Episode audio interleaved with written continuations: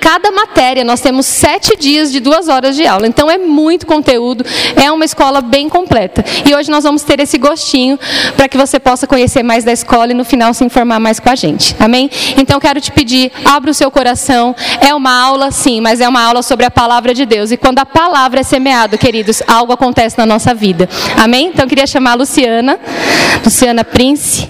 Seja muito bem-vinda. Fique à vontade. Olá, tudo bom?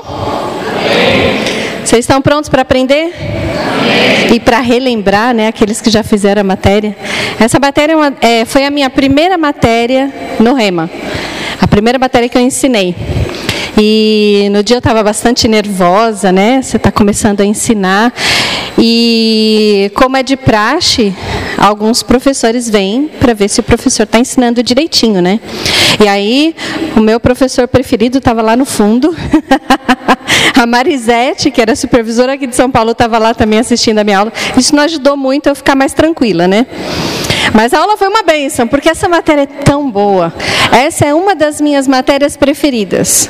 É meio difícil escolher qual é a matéria preferida no Rema, né? Mas essa é uma das minhas matérias preferidas, porque ela traz uma ousadia em Deus que a gente precisa ter como cristão. Amém? Então, como a Camila falou, normalmente a gente ensina, são 14 momentos, né, desse que vocês vão ter agora. Então, eu não vou conseguir ensinar tudo, mas com certeza vocês vão sair daqui com um gostinho do que é a autoridade do crente. Amém? Então, vamos lá. Aí sou eu, Luciana Prince. então, o primeiro ponto que eu vou ensinar é sobre. A gente pode passar é sobre a autoridade do crente, um tesouro a ser descoberto. Realmente é uma verdade da palavra de Deus, a autoridade, que a gente precisa descobrir e se apossar. Amém? Existem tesouros escondidos na palavra de Deus. Existem coisas que Jesus Cristo conquistou na cruz por nós que são preciosas. E a gente precisa conhecer e tomar posse. Eu gosto muito daquela parábola de Jesus que ele fala sobre o homem que constrói a sua casa sobre a rocha. Vocês já ouviram essa parábola?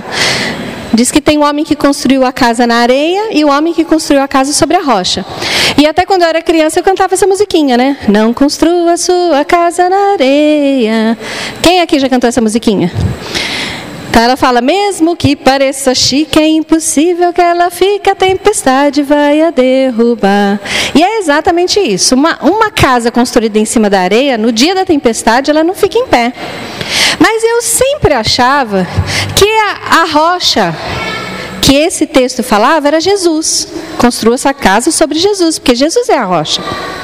Mas na verdade não é isso que esse texto fala. Ele fala: aquele que escuta a minha palavra e coloca ela em prática, esse está construindo a sua casa sobre a rocha. Então, o que faz a nossa casa ficar firme no dia da tempestade é você escutar as coisas da palavra de Deus e começar a colocar em prática. E essa matéria, como acho que quase todas as matérias do Rema, é uma matéria muito prática.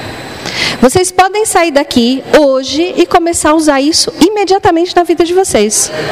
E na verdade é algo que a gente deve fazer cada vez que a gente ouve a palavra de Deus, amém? Então realmente é uma verdade para se usar. Eu lembro que uma situação em que eu precisei usar autoridade foi sobre a enfermidade na minha filha. Ela estava com uma asma, ela tinha mais ou menos três anos, e essa asma não curava. Como vocês sabem, asma não tem cura. É uma doença para a vida.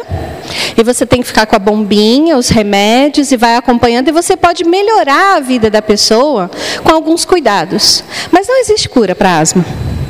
E ela tinha mais ou menos, acho que três ou quatro anos, quando a gente detectou a asma nela. Então, ela estava no início do tratamento, ela tinha aquelas coisas de acordar de madrugada sem poder respirar, chorando, chamando a gente, mamãe, mamãe, muito pequenininha. E quando a gente vê um filho da gente doente, é, é muito horrível, né? Porque você não. É aquele sofrimento, você quer fazer alguma coisa.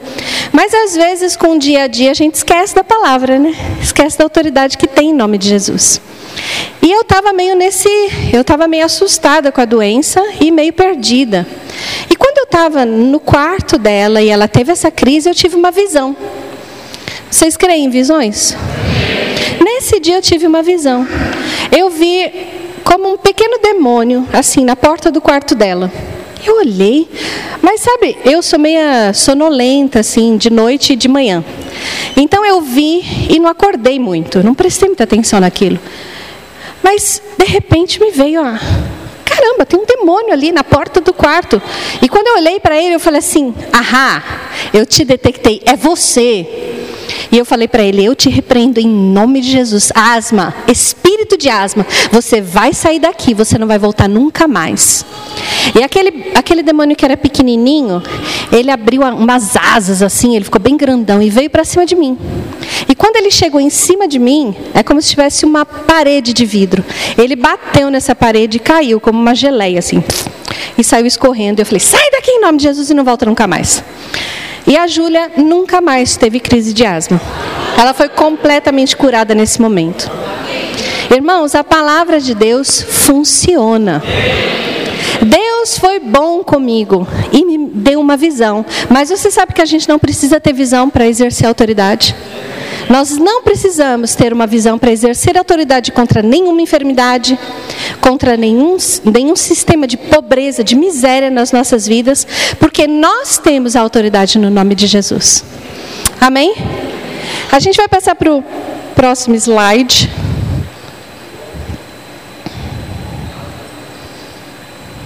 E agora eu perdi meu slide. Eu vou por aqui mesmo. Esse é um, um, texto que eu tirei do livro O Maravilhoso Nome de Jesus. Esta mensagem é uma luta para fazer real a moderna igreja a riqueza escondida numa quase desconhecida verdade da palavra de Deus.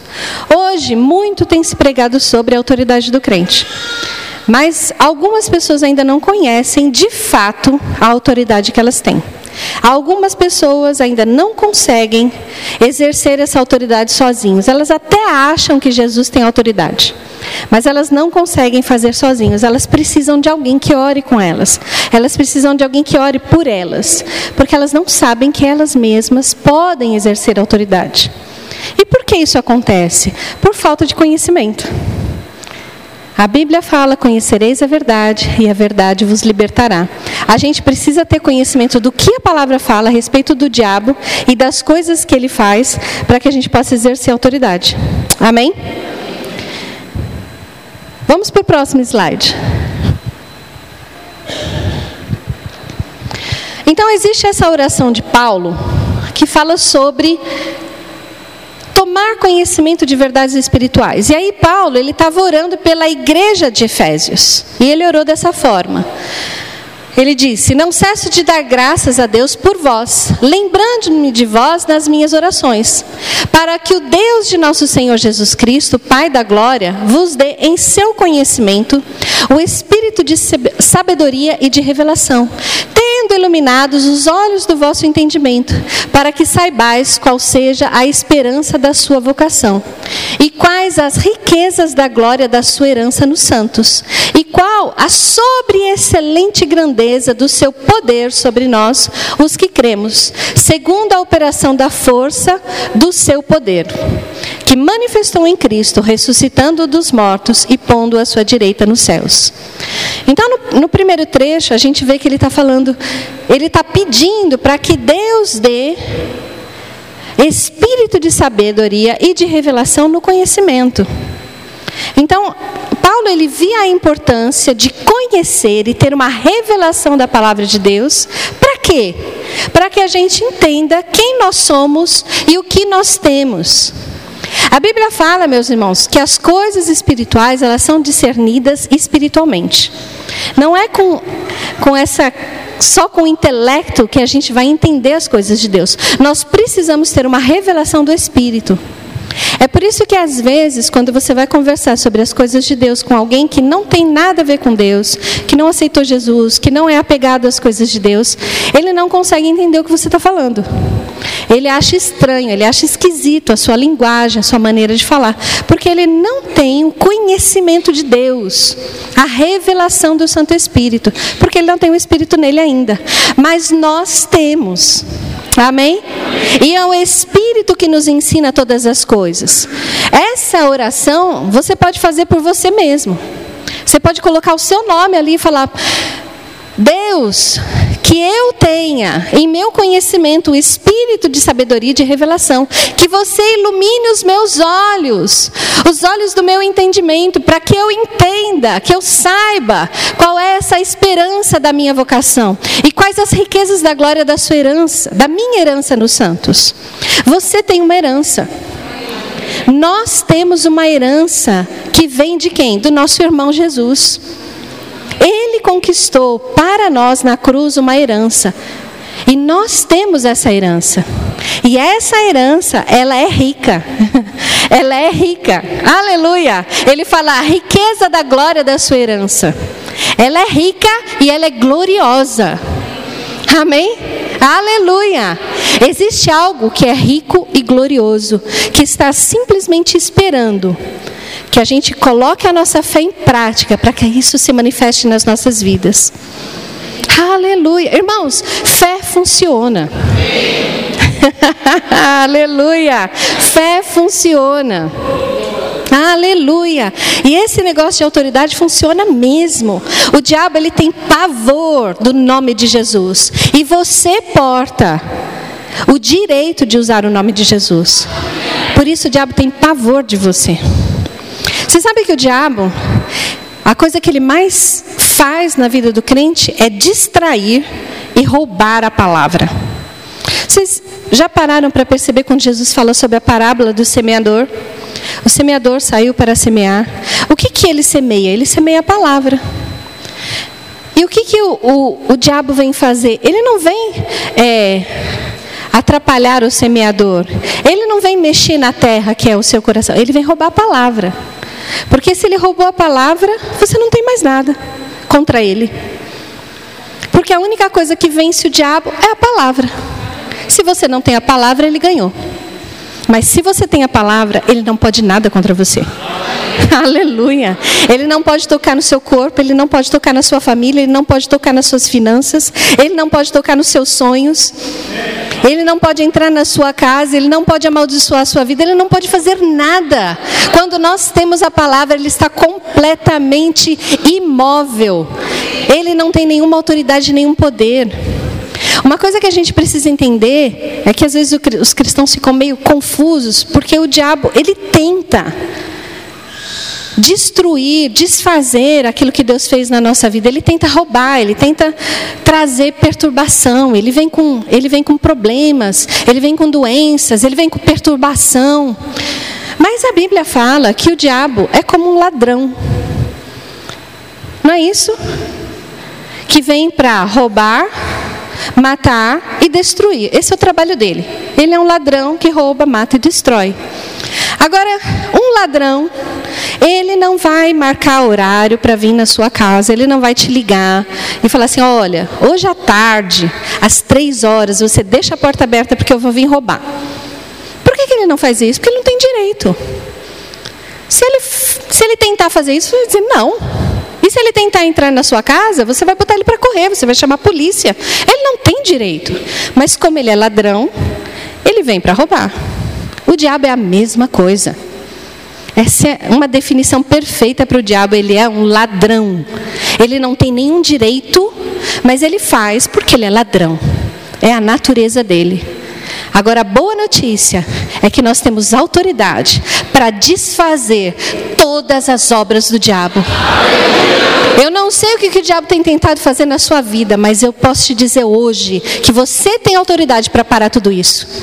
Você não precisa vir aqui pedir uma imposição de mãos, pedir para o pastor orar por você, ficar desesperado correndo de um lado para o outro, fazer promessa, jejuar. Não! É o nome de Jesus que para o diabo. Eu toquei no jejum, né? Não vou poder explicar. Porque não é o jejum que para o diabo, meus irmãos. Não é isso que a Bíblia diz. O que para o diabo é o nome de Jesus. O nome de Jesus, ele para o diabo. O nome de Jesus é suficiente. Aquilo que Jesus fez na cruz é suficiente para desfazer todas as obras do diabo na sua vida. A única coisa que você precisa fazer é se apossar dessas verdades e abrir a sua boca, de acordo com o que diz a palavra em Marcos 11, 23. Se eu disser a esse monte, ergue-te, lança-te ao mar, e se eu não duvidar no meu coração, mas eu crer naquilo que eu disse, aquilo que eu disse, vai se cumprir. Não adianta fazer sem fé, porque não vai funcionar. Mas se você crê naquilo que a palavra diz, se você crê que Deus te deu autoridade contra serpentes e escorpiões, contra todo o poder do inimigo, e nada pode te parar, é isso que vai acontecer. E você é capaz de desfazer todas as obras do diabo. E a boa notícia é que a sua intercessão, a sua oração, pode parar a obra do diabo na vida de outras pessoas também. Irmãos, a oração ela é poderosa. A oração em nome de Jesus, ela transforma circunstâncias.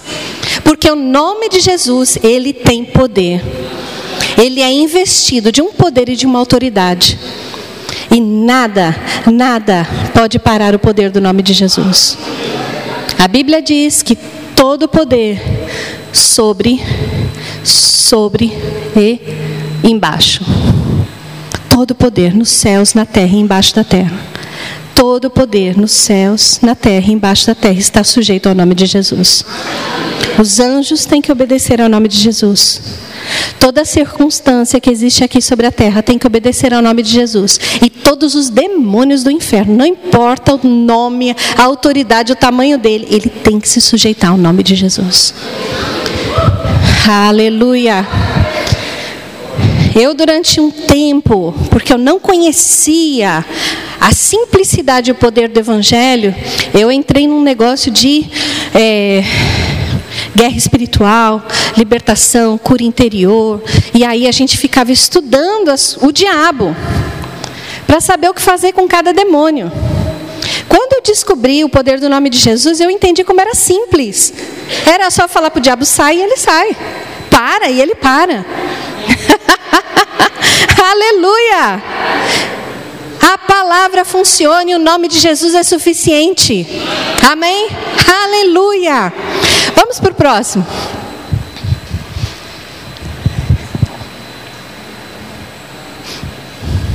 Efésios 6,12.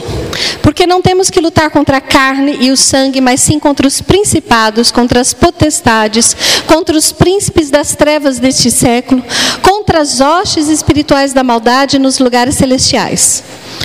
Existe um combate que é real. Amém? Existe um combate. O diabo ele é real. Ele é o, o mal em ação sobre a terra. Ele era um anjo que caiu. E, e ele é mal. E ele faz maldade. Não existe nenhum bem nele. Não existe nada de bom. Ele te odeia porque você é a imagem e semelhança de Deus. E tudo que ele quer fazer é te destruir. E, mas nesse combate, a gente precisa entender que nós temos autoridade porque ele já foi derrotado. Então, esse combate que nós temos hoje quando a gente lê o livro de, de, Efésios, que a gente começa a olhar sobre a armadura de Deus, a gente entende que é uma, uma armadura mais de ficar firme. De ficar firme no, na posição que nós estamos. Porque a batalha já foi ganha diabo já foi derrotado. E hoje nós estamos numa posição de ficar firme naquilo que Deus nos deu, de tomarmos posse daquilo que a palavra nos fala e colocarmos o diabo bem no lugar dele e ficarmos firmes no nosso lugar. Amém? Mas ele já está derrotado. Você não precisa ter medo do diabo. Eu lembro que eu tinha uma tia que ela tinha medo de falar o nome do diabo. Então, quando às vezes eu estava dando testemunho, falando alguma coisa, eu falava diabo, ela, não fale esse nome. Porque ela tinha medo que se a gente falasse diabo, a gente ia chamar ele. Ele não vai vir, não se preocupe. Ele morre de medo de você. Amém? Ele morre de medo de mim. Aleluia. Ele não vai vir. Aleluia. Nós temos autoridade contra ele. Nós não precisamos ter medo de diabo. Vamos para o próximo? Eu achei esses, esse casal máximo. João 8,32. E conhecereis a verdade, e a verdade vos libertará. Existe uma vida em Deus, meus irmãos, que ela, ela traz para nós uma leveza e uma alegria que nada nem ninguém podem roubar.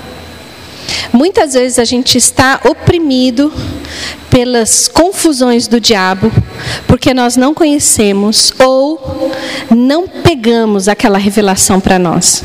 Que às vezes a gente até conhece. Talvez você já tenha ouvido isso, você já veio na igreja, você já ouviu alguém falando sobre a autoridade que você tem no nome de Jesus, mas você ainda não engrenou assim para botar o negócio em prática. Às vezes a gente é um pouco, como eu falei para vocês, eu estava distraída naquela enfermidade da minha filha. Ela chegou, eu fiquei perturbada.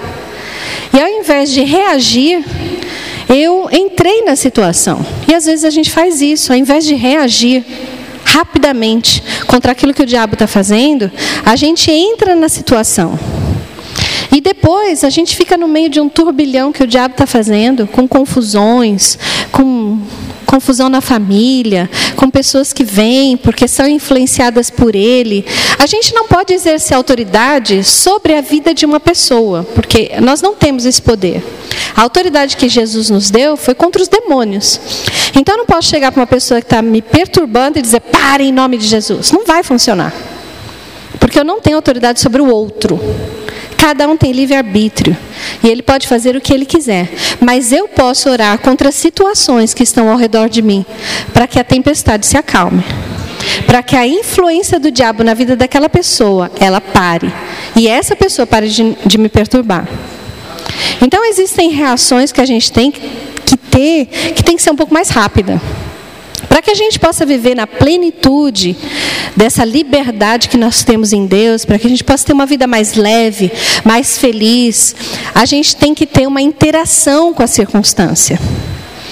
De, Jesus, ele nunca prometeu que a gente viveria num mar de rosas. Se você veio para a igreja aceitar Jesus pensando que todos os seus problemas iam ser resolvidos, sinto muito, mas isso não vai acontecer. Mas, se você começar a tomar posse da palavra, se você começar a exercer autoridade, se você começar a orar em nome de Jesus e ter fé, as coisas vão entrar no lugar sim. Não vai acabar os problemas? Não. Eles vão vir, porque a Bíblia fala que a gente vai ficar firme no dia mal, quer dizer que o dia mal vai chegar. Mas olha, a boa notícia, a gente vai ficar firme. A Bíblia fala que existem tribulações, mas elas são passageiras, leve e passageira. Amém? Por quê? Porque a gente tem como reagir. Nós temos um meio de reagir contra as circunstâncias, contra a ação do diabo que para, para essas circunstâncias. Amém? Se o problema é dinheiro, você pode falar para que o diabo tire a mão do seu dinheiro e crer na prosperidade, na bênção de Deus na sua vida e botar em prática Marcos 11, 23. Então você diz: diabo, para, não toque no meu dinheiro em nome de Jesus. Você sabe essas coisas que acontecem, que começam a comer o nosso dinheiro? É um carro que quebra, é, é remédio que você tem que comprar, é outra coisa que quebra na casa. Aí você recebeu, sei lá, um décimo terceiro e quando você vê, você não conseguiu fazer nada com o décimo terceiro porque ele foi comido. Isso é o quê? É o diabo comendo pelas beiras. é nesse momento que a gente tem que se levantar e falar: não, peraí. Eu dou dízimo, eu dou oferta, eu sou generoso, eu honro ao Senhor, eu sou uma pessoa honesta, eu sou trabalhador, eu cumpro aquilo que a palavra fala a respeito de finanças, por que, por que, que meu dinheiro não está multiplicando? Talvez porque você esteja simplesmente sentado sem fazer nada quando você vê as circunstâncias virem. A gente precisa declarar. No mundo, no mundo de Deus, tudo funciona por fé. Ele criou a terra pela fé, ele criou o universo pela, pela fé. Ele disse: haja luz e houve luz. Ele disse: haja estrelas ou, e houveram as estrelas. O que, que é isso? Isso é fé. A fé descrita em Marcos 11, 23. que eu falo com a montanha, eu creio no meu coração, eu falo, e aquilo que eu falo acontece. Nós temos o mesmo, a mesma fé do tipo de Deus. E, mas nós precisamos colocar essa fé em prática. Porque senão a gente vai ficar lá cheio da fé e nada vai acontecer. Amém? E na, no, nesse aspecto da autoridade do crente, funciona do mesmo jeito. Se nós não exercemos autoridade, o diabo vai continuar comendo pelas bocas. Ele não vai vir direto escancarar as coisas para você, porque ele sabe que você vai detectar ele. Então ele vai ficar ali, trazendo confusão. Aquela coisa que acontece aqui, aquele negócio que acontece ali, tira a sua paz, você não consegue dormir. E aí, quando você vê no final de semana, você está cansado, você já não quer mais ir para a igreja. E aí, você vem para a igreja, tem um irmão que pisa no seu pé. E aí fica aquele negócio, aquele bolo na sua vida, e você fala: Nossa, Deus não está me ajudando. Mas Deus já te ajudou. Tudo aquilo que nós precisamos já está consumado. É isso que Jesus disse: já está consumado. Nós temos autoridade, nós somos livres do diabo, nós somos livres da enfermidade, nós somos livres do pecado. Essa liberdade que nós temos em Deus, nós precisamos tomar posse e colocar ela em prática. Existe uma ação a ser feita. Não é assim automático. Uh, aceitei Jesus, tá tudo bem. Não. Aceitei Jesus, está tudo bem aqui. Agora a minha boca vai botar para fora tudo aquilo que está dentro de mim. A minha fé vai gerar tudo aquilo que eu preciso. Vocês veem que é um evangelho de responsabilidade? É um evangelho que requer da gente uma ação. Esse é o evangelho de Jesus Cristo. É um evangelho que pede alguma coisa para que aquilo possa funcionar, porque Deus ele trabalha em parceria com a gente, meus irmãos. Jesus fez o que precisava ser feito, agora é a nossa vez. Ele fez o gol, agora ele pegou a bola de novo e passou para o nosso pé. E a gente tem que fazer e ganhar de goleada. A gente tem que passar por essa terra arrasando com o diabo. Porque esse é o nosso chamado, desfazer as obras do diabo. E a gente tem que começar na nossa vida mesmo. A gente começa na nossa vida e depois aquilo que nós experimentamos, a gente vai poder falar, funciona. Funciona. Amém? Aleluia. Vamos para o próximo?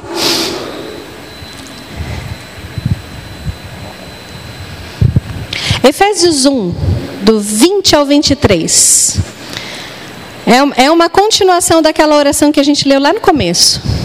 Que manifestou em Cristo, ressuscitando-o dentre os mortos e pondo à sua direita nos céus, acima de todo principado e poder e potestade e domínio, e de todo nome que se nomeia, não só neste século, mas também no vindouro. E sujeitou todas as coisas aos seus pés e sobre todas as coisas o constituiu como cabeça da igreja, que é o seu corpo, a plenitude daquele que cumpre tudo em todos. Amém? Então existe um processo. Jesus ele morreu, ele desceu até o inferno, ele passou três dias lá separado de Deus, levando sobre ele todos os nossos pecados, todas as nossas culpas. E ao terceiro dia, porque não havia nenhuma culpa sobre ele, ele foi ressuscitado. E quando ele ressuscitou, ele recebeu esse poder, essa autoridade. Aleluia. E olha que interessante. Ele recebeu todo o poder, sobre todo o principado, poder, potestade, domínio, de todo nome que se nomeia, não só nesse século, mas também no vindouro. Quer dizer, ontem, hoje, amanhã, não importa o que aconteça, não importa, não importa se um vírus novo nasce, se uma situação nova vem, não importa. Tudo que é do passado, presente, do futuro, qualquer nome está abaixo do nome de Jesus. Mas o que eu gosto mesmo é do finalzinho desse versículo. Que ele fala que ele sujeitou todas as coisas aos seus pés. E sobre todas as coisas o constituiu como cabeça da igreja. Olha que interessante. Jesus é o cabeça. Amém? E todas as coisas estão aonde? Debaixo dos seus pés. E quem é o corpo de Jesus? Nós. Isso quer dizer, meu irmão, que mesmo que você seja a unha do dedinho de Jesus, você tem muito mais autoridade do que o diabo. Não importa a sua posição. Não importa se você é um pastor, se você é um bispo, um arcebispo. Se você nasceu de novo e você faz parte do corpo de Cristo, tudo está debaixo dos nossos pés. Aleluia! Uh!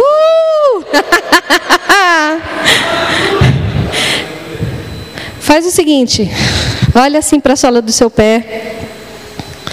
Fala, aí é seu lugar, diabo. Aí é seu lugar. Aleluia! Esse é o mais alto que ele pode chegar na sua vida. Ele não pode ir além da sola dos seus pés. Porque esse é o lugar que Deus instituiu. Foi Deus quem ressuscitou a Jesus Cristo. Foi Deus quem deu o nome. Foi Deus que deu a autoridade. E foi Deus quem colocou todo o poder, todo o nome, toda a potestade debaixo dos pés de Jesus. E você faz parte desse corpo. Aleluia! Existe muito mais autoridade, muito mais poder sobre a igreja do que o que ela está exercendo hoje. Toda enfermidade, toda miséria, tudo que é maldição da lei. A maldição da lei, ela está resumida nessas coisas: pobreza, miséria, pecado. Oh, pobreza, enfermidade e pecado. Porque pobreza e miséria é a mesma coisa, né? A pobreza, o pecado e a enfermidade. Quando você lê, está em Deuteronômio 28, quando você lê, é um resumão, é isso aí. Então, qualquer coisa que seja relacionado a essas três coisas, Jesus venceu na cruz. Você tem poder contra o pecado. Você não é obrigado a pecar mais. Aleluia. Uau! Quando eu descobri isso, eu fiquei igual aqueles velhinhos pulando. Porque eu achava que eu era obrigada a pecar. Porque eu achava que a minha carne era fraca demais para resistir ao pecado. Mas aí eu entendi o sentido do negócio. Graças a Deus a carne é fraca. Porque o espírito ele é forte. Amém? O espírito ele vai ceder aquilo que é mais forte na sua vida. Se o pecado for mais forte na sua vida, é para isso que a sua carne vai Mas se o espírito estiver forte na sua vida, se o seu espírito estiver forte, é ele quem vai dominar, porque ele é forte, a sua carne é fraca. Aleluia! E você está livre do pecado, meu irmão. Jesus te libertou. Vamos para o próximo. A autoridade do crente, ela é como um cheque branco e uma procuração assinada por Jesus. A gente vai, vai para o próximo, só para a gente entender melhor isso. Uh, eu acho que antes. Ai. Naquele dia, nada me perguntareis. Em verdade, em verdade vos digo que tudo quanto pedirdes ao Pai, Ele vos concederá em meu nome. Até agora nada pediste em meu nome. Pedi e recebereis, para que o vosso gozo seja completo. Olha que interessante. Ele nos deu o nome dele para que a gente possa pedir qualquer coisa a Deus. Aí você vai me dizer, mas é qualquer coisa? É o que está escrito, não é isso? E o mais interessante desse versículo é que ele fala: para que o vosso gozo seja completo. Para que que ele te deu isso? Para que você seja feliz, meu irmão. Ele quer que você seja feliz. Aí você vai falar: então eu posso pedir uma Ferrari? Pode. Você tem fé para isso? Tem fé? Pede. Se não tiver, não vai resolver. Amém? Existe um outro versículo que fala, é, o mesmo, é a mesma versão, mas ele fala aqui. A gente deve pedir as coisas de acordo com a palavra, de acordo com a vontade de Deus. E isso é muito importante a gente entender quando a gente começa a orar as coisas em nome de Jesus. Você precisa conhecer a vontade de Deus. Eu lembro de uma vez que o irmão Reagan fala que uma, uma mulher veio para ele e pediu que o diabo parasse de perturbar ela. Falou, irmão Reagan, você pode orar por mim? Eu quero que o diabo pare de me perseguir. Ela falou, irmã, você quer morrer? Eu disse, não. Por quê? Ele falou, porque não existe nenhuma promessa da Bíblia dizendo que o diabo vai parar de te perturbar. Mas a Bíblia diz que você tem autoridade para parar as obras dele, para parar as ações dele. Então a gente precisa conhecer a vontade de Deus para que as nossas orações sejam efetivas. Mas A Bíblia diz que tudo aquilo que, é, que concerne as promessas de Deus, nós temos já o sim e o amém. Então, se está na Bíblia, se é uma promessa de Deus, eu fico mostrando meu celular, né? Porque minha Bíblia está no celular. Se está na Bíblia, você pode pedir que você vai receber. E o que está na Bíblia? Está na Bíblia paz, está na, na Bíblia cura, está na Bíblia prosperidade, está na Bíblia alegria, está na Bíblia salvação. Amém? E o que é prosperidade? Essa é uma outra matéria do rema. Mas eu posso fazer um resuminho. Porque às vezes as pessoas ficam confusas quando a gente começa a falar de orar em nome de Jesus. Porque elas querem já pedir uma mansão com a Ferrari, porque se Jesus vai dar tudo, então eu vou pedir tudo, né? Mas a nossa, uma, um exemplo que eu gosto muito, que eu ouvi, eu não lembro quem foi que deu esse exemplo, que ele disse: Irmão, não adianta pedir uma Ferrari se você está usando meia furada vai funcionar, porque você ainda não teve fé para usar uma meia que não esteja furada e um bom sapato. Como é que você vai conseguir crer para uma Ferrari? Porque tudo que Deus vai nos dar depende daquilo que a gente tem condições de crer. Que a nossa fé pode chegar lá. Existem pessoas que eu conheço que ganharam aviões, porque elas creram e elas receberam. Mas o que é a prosperidade? É, o senso da palavra prosperidade. Prosperidade é um bom caminho. Se a gente fosse traduzir mesmo, é ter um caminho que seja bom. Quer dizer, você ter uma vida de prosperidade, ter uma vida em que tudo aquilo que você precisa está à sua disposição. Irmãos, hoje eu tenho um pouco de dificuldade de pedir algumas coisas porque eu estou muito ocupada. Eu moro num apartamento bem pequenininho e às vezes eu penso em mudar para uma casa maior e eu fico pensando, vai dar muito trabalho. Acho que é melhor eu ficar lá onde eu estou. Então existem algumas coisas que a gente não precisa para o que a gente está fazendo agora. E o mais importante é entender qual é o objetivo da prosperidade. A prosperidade ela vem para que você possa cumprir a sua missão sobre a terra. Então, às vezes, a Ferrari, ela vai te tirar do caminho, daquilo que Deus tem para você. Talvez você não esteja pronto para receber. Mas você pode estar pronto para receber um carro zero. Então, vai, meu irmão, creia, começa a pedir. Amém? E você vai receber. Hoje eu não tenho carro zero, sabe por quê? Porque em Paris a gente não usa carro. O meu carro fica na, na garagem. Eu ando a pé de metrô. Para que, que eu vou querer um carro zero? Eu não quero. Não estou precisando. Então eu estou me concentrando em outras coisas. Então, onde é que você está? É ali que Deus vai te alcançar. Onde é que está a sua fé? É ali que Deus vai chegar. Não fica botando essas coisas, a, concentrar a palavra em coisas materiais, quando Deus tem coisas espirituais para tratar com você. Deus quer te levar para o cumprimento da vontade dEle. Amém? Isso é o mais importante, irmão. Que você receba de Deus para cumprir a vontade dele na sua vida. De que adianta um homem ganhar o mundo inteiro e perder a sua própria vida, não é isso? De que adianta? Hoje eu estou num lugar onde eu entendo que é o centro da vontade de Deus. E eu tenho tanta alegria e tanta paz de estar ali naquele lugar. No meu apartamento de 63 metros quadrados com um carro que não é zero. Mas as coisas que Deus tem trazido na nossa vida são tão maravilhosas. Eu não trocaria por uma vida de riquezas. O que Deus tem para você é muito maior, meu irmão. É muito maior. A Bíblia fala: construa tesouros no céu, porque nem a traça, nem a ferrugem corrói. Essas coisas dessa terra, elas são muito passageiras. Eu não sei se você conhece pessoas que prosperaram muito e não são felizes. O que Deus quer é que o nosso gozo seja completo. Deus quer que você seja feliz.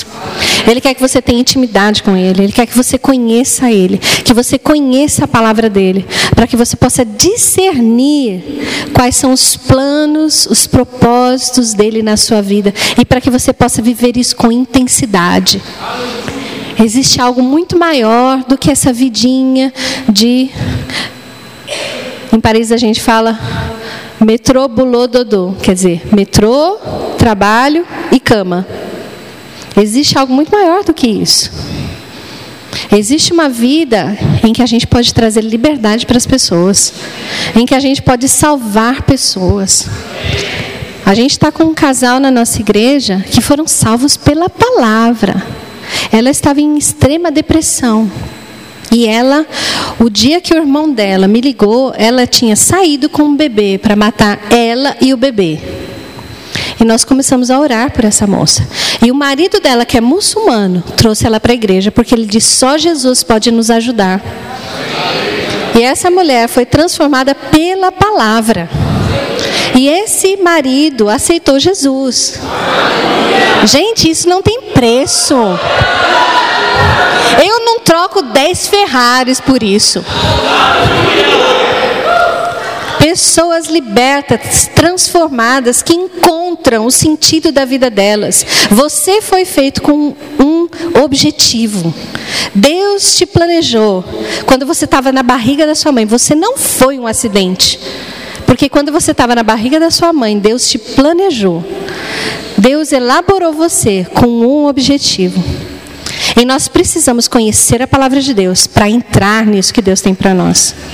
Nós não podemos ficar ignorantes da vontade de Deus. É por isso que Paulo orava. Ele disse: Eu oro por vocês, para que vocês tenham espírito de sabedoria e de revelação na palavra, para que vocês conheçam qual é a herança de vocês e qual é a vocação.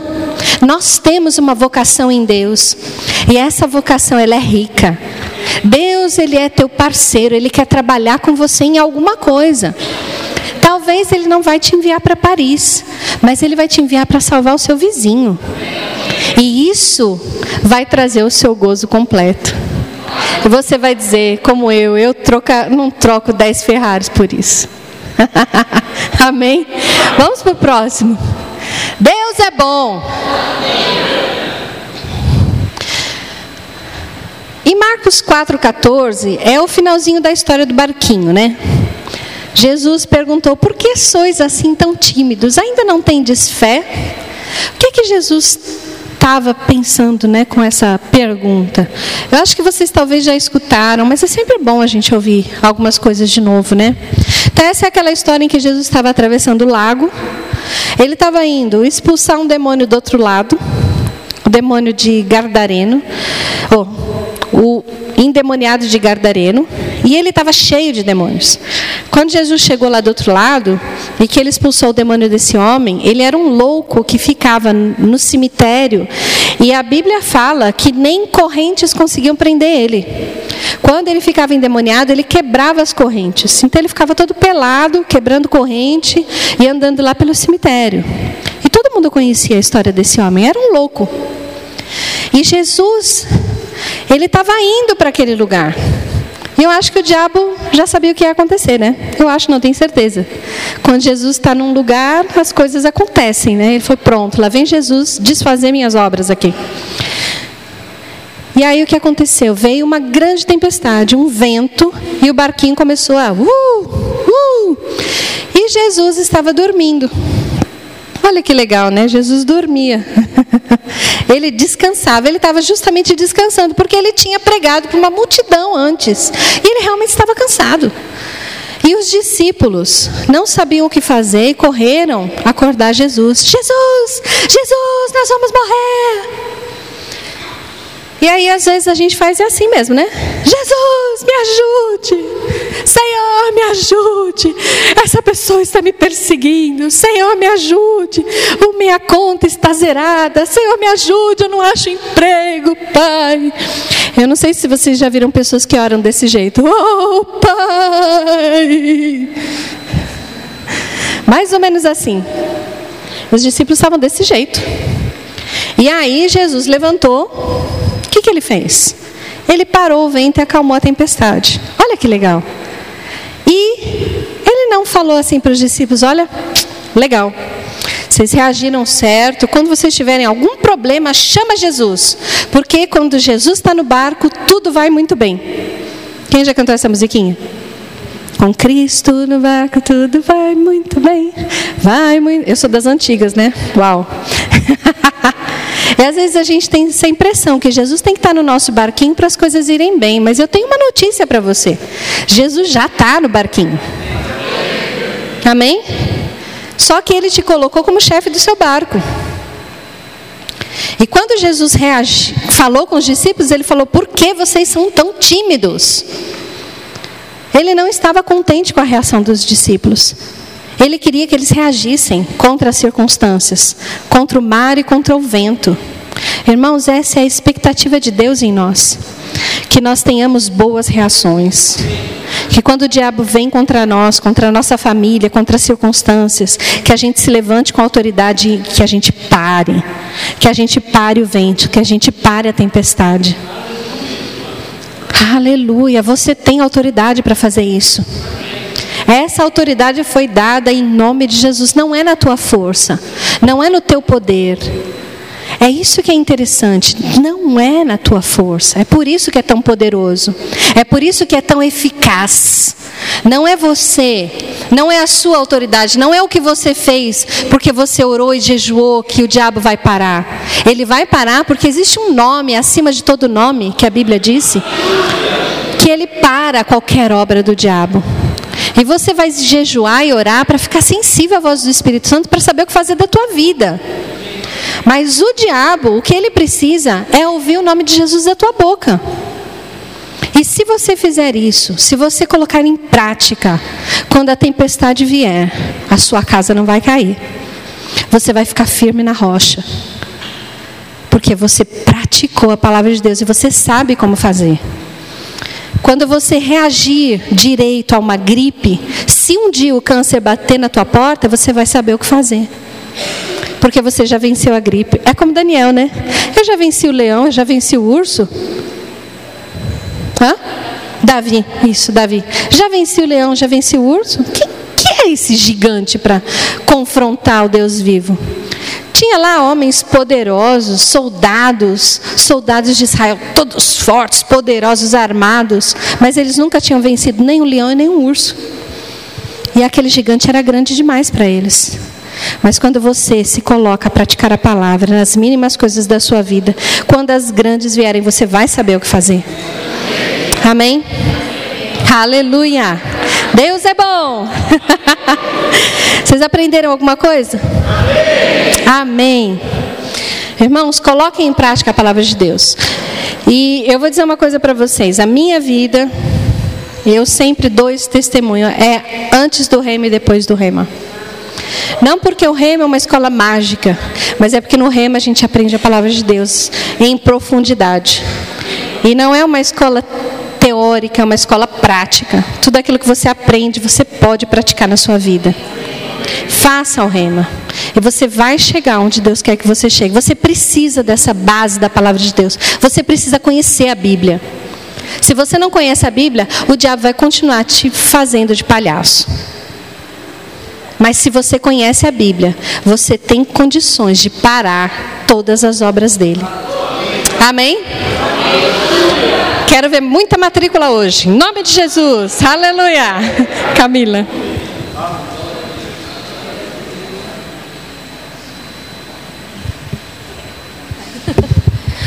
Uh, glória a Deus, amém? amém? Que aula, que aula. Gente, você que já fez o rema, você também é assim, quando você está na aula demonstrativa, você fica, quero fazer o rema de novo. Que bom, não sou só eu. Como é maravilhoso, gente. Como é, é, é, gostoso ouvir o ensino. Porque eu sei que a pregação da palavra é maravilhosa, mas o ensino vai te dar base para você ir além. O ensino é fundamento para a sua fé. O ensino vai trazer, como a, a professora falou, é profundidade na sua vida. Então, assim, dê valor a essa oportunidade. Você que já se matriculou, seja muito bem-vindo. Você que vai se rematricular também. Mas você que está pensando, não dê margem para sua dúvida.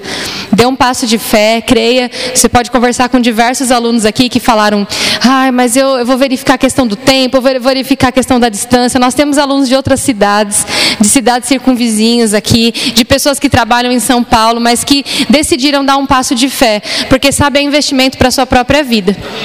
Então, se você der esse passo, o mar não abriu antes do, de, do pé de, de Moisés dá o passinho e bater o cajado no chão. O mar abriu depois. Amém? Então tenha uma reação de acordo com a sua fé. Amém? Não vou pregar, não vou ensinar aqui de novo, né? Embora a gente se empolgue.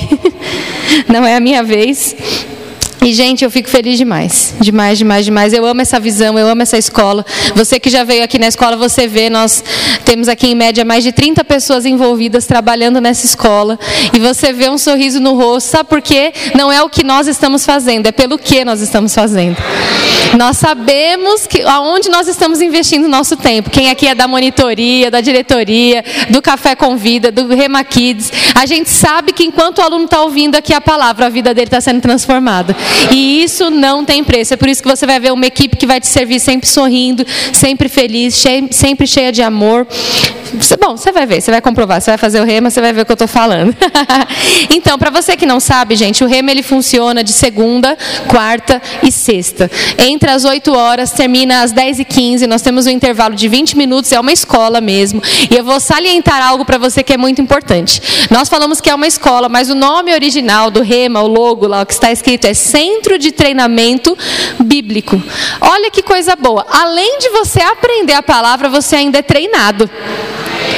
Como assim, Camila? Você tem horário para chegar, você traz o seu caderno, você passa o seu crachá, você é treinado no regulamento, existem regras como em qualquer outra escola. Aqui não é uma igreja, é uma escola. Igreja você tem a sua, amém?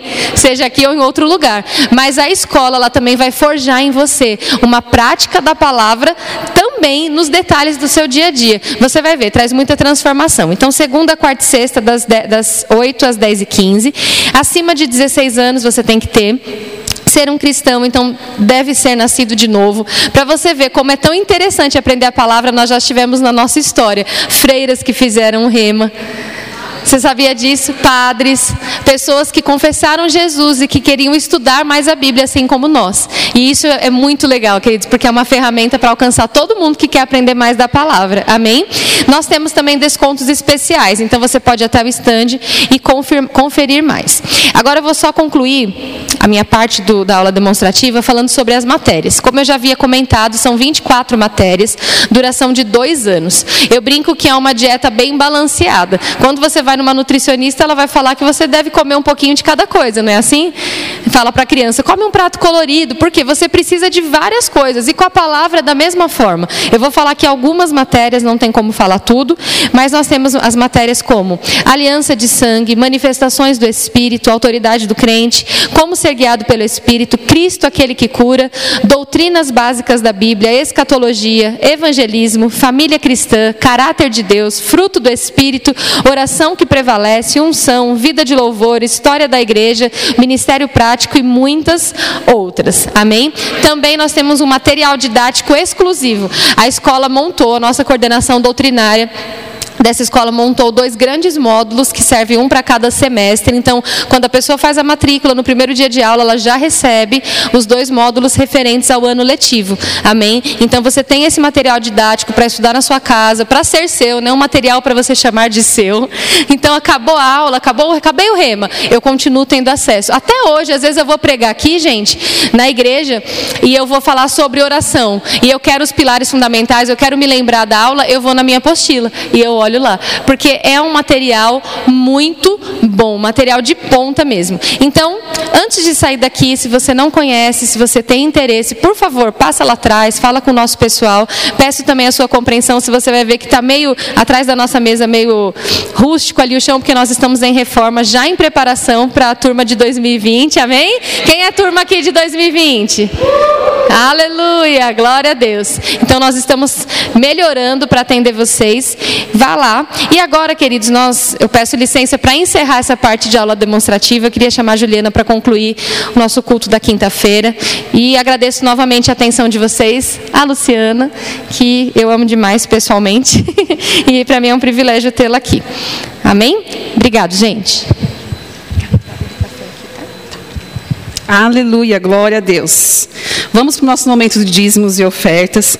Queridos, é, um tempo atrás eu, eu li uma frase que falava assim: gênero